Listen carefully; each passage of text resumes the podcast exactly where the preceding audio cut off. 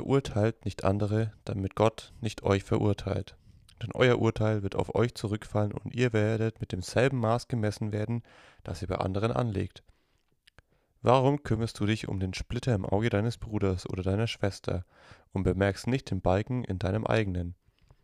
Wie kannst du zu deinem Bruder oder deiner Schwester sagen, komm her, ich will dir den Splitter aus dem Auge ziehen, wenn du selbst einen ganzen Balken im Auge hast?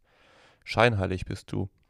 Zieh doch erst den Balken aus deinem eigenen Auge, dann kannst du dich um den Splitter in einem anderen Auge kümmern.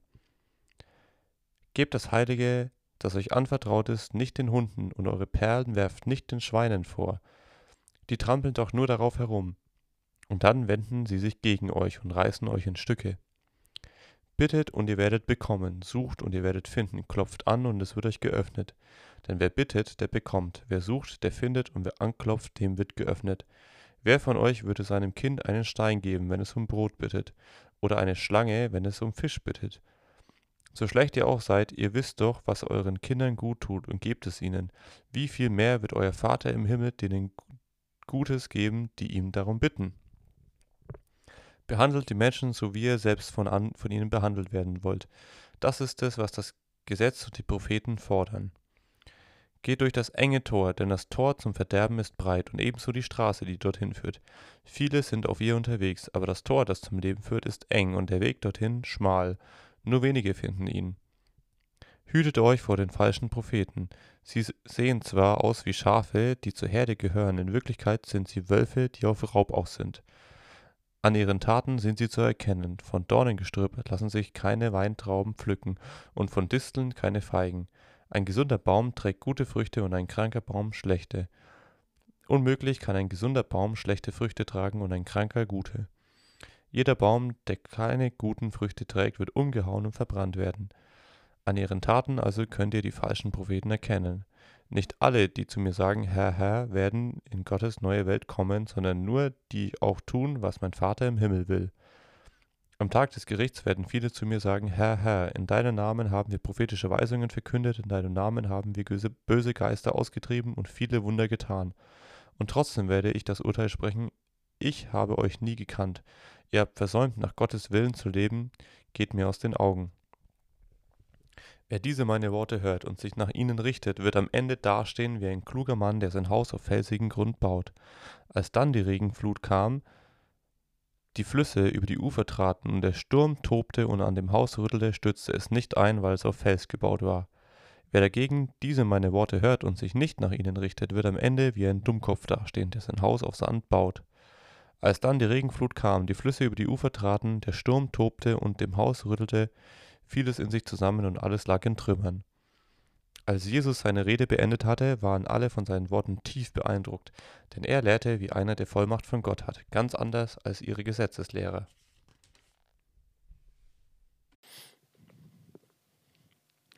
Jesus stieg vom Berg herab und zog weiter. Eine große Menschenmenge folgte ihm. Da kam ein Aussätziger zu ihm, warf sich vor ihm nieder und sagte, Herr, wenn du willst, kannst du mich gesund machen. Jesus streckte die Hand aus und berührte ihn. Ich will, sagte er, sei gesund. Im selben Augenblick war der Kranke von seinem Aussatz geheilt. Jesus befahl ihm, sieh zu, dass du niemandem etwas sagst, sondern geh zum Priester, lass dir von ihm deine Heilung bestätigen und bring das Opfer, das Mose vorgeschrieben hat. Die Verantwortlichen sollen wissen, dass ich das Gesetz ernst nehme. Jesus kam nach Kapharnaum. Da trat ein Hauptmann, ein Nichtjude, an ihn heran und bat ihn um Hilfe. Herr, sagte er, mein Diener liegt gelähmt bei mir zu Hause und hat furchtbare Schmerzen. Jesus fragte ihn, soll ich etwa kommen und ihn gesund machen? Der Hauptmann erwiderte, Herr, ich weiß, dass ich dir, einem Juden, nicht zumuten kann, mein Haus zu betreten, aber sag nur ein Wort und dein Diener und mein Diener wird gesund. Auch ich unterstehe höherem Befehl und kann meinen Soldaten Befehle erteilen. Wenn ich zu einem sage, geh, dann geht er. Wenn ich zu einem anderen sage, komm, dann kommt er. Und wenn ich zu meinem Diener befehle, tu das, dann tut er's. Als Jesus das hörte, staunte er und sagte zu den Leuten, die ihm folgten, Wahrhaftig, solch ein Vertrauen habe ich in Israel nirgends gefunden. Doch ich sage euch, viele werden kommen aus Ost und West und zusammen mit Abraham, Isaac und Jakob in Gottes neuer Welt zu Tisch sitzen. Aber die Menschen, die bis jetzt das Anrecht darauf hatten, werden in, der werden in die Dunkelheit hinausgestoßen. Dort gibt es nur noch Jammern und Zähneknirschen. Dann sagte Jesus zu dem Hauptmann, Geh nach Hause, wie du es im Vertrauen von mir erwartet hast, soll es geschehen. Zur selben Stunde wurde sein Diener gesund. Jesus ging in das Haus von Petrus und fand dort dessen Schwiegermutter mit Fieber im Bett. Er berührte ihre Hand, da verließ sie das Fieber und sie stand auf und bewirtete ihn. Am Abend brachten die Leute viele Besessene zu Jesus. Mit seinem Wort trieb er die bösen Geister aus und heilte die Kranken. Damit ging in Erfüllung, was Gott durch den Propheten Jesaja angekündigt hatte: Er hat unser Leiden von uns genommen und unsere Krankheiten weggeschafft.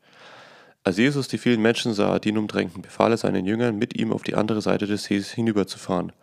Da kam ein Gesetzeslehrer zu ihm und sagte, Lehrer, ich bin bereit, dir zu folgen, ganz gleich, wohin du gehst.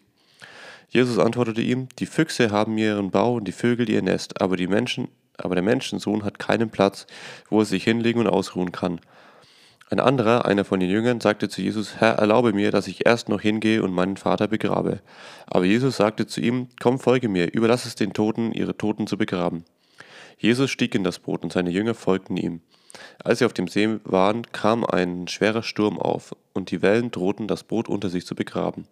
Aber Jesus schlief. Die Jünger gingen zu ihm, weckten ihn und riefen, Rette uns, Herr, wir gehen unter. Jesus sagte zu ihnen, Warum habt ihr solche Angst? Ihr habt zu wenig Vertrauen. Dann stand er auf und sprach ein Machtwort zu dem Wind und den Wellen. Da wurde es ganz still. Die Leute aber fragten voller Staunen, was muss das für einer sein, dass ihm sogar Wind und Wellen gehorchen? Auf der anderen Seite des Sees kam Jesus in das Gebiet von Gadara. Dort liefen ihm zwei Männer aus den Grabhüllen entgegen. Sie waren von bösen Geistern besessen und so gefährlich, dass niemand es wagte, jenen Weg zu benutzen. Sie fingen an zu schreien: Was hast du bei uns zu suchen, du Sohn Gottes? Bist du hergekommen, um uns schon vor der Zeit zu quälen? In der Ferne weidete eine große Schweineherde. Die bösen Geister in den beiden Männern hatten, baten Jesus: Wenn du uns schon austreibst, dann schick uns doch in die Schweineherde. Geht, sagte Jesus, und die bösen Geister kamen aus den beiden heraus und fuhren in die Schweine. Da raste die ganze Herde das steile Ufer hinab in den See, und alle ertranken im Wasser. Die Schweinehirten liefen davon und erzählten in der Stadt, was sie erlebt hatten, und dass die beiden Besessenen aus der Gewalt der bösen Geister befreit seien. Da zogen alle Leute hinaus, um Jesus zu begrüßen. Doch als sie ihn sahen, baten sie ihn, ihr Gebiet zu verlassen.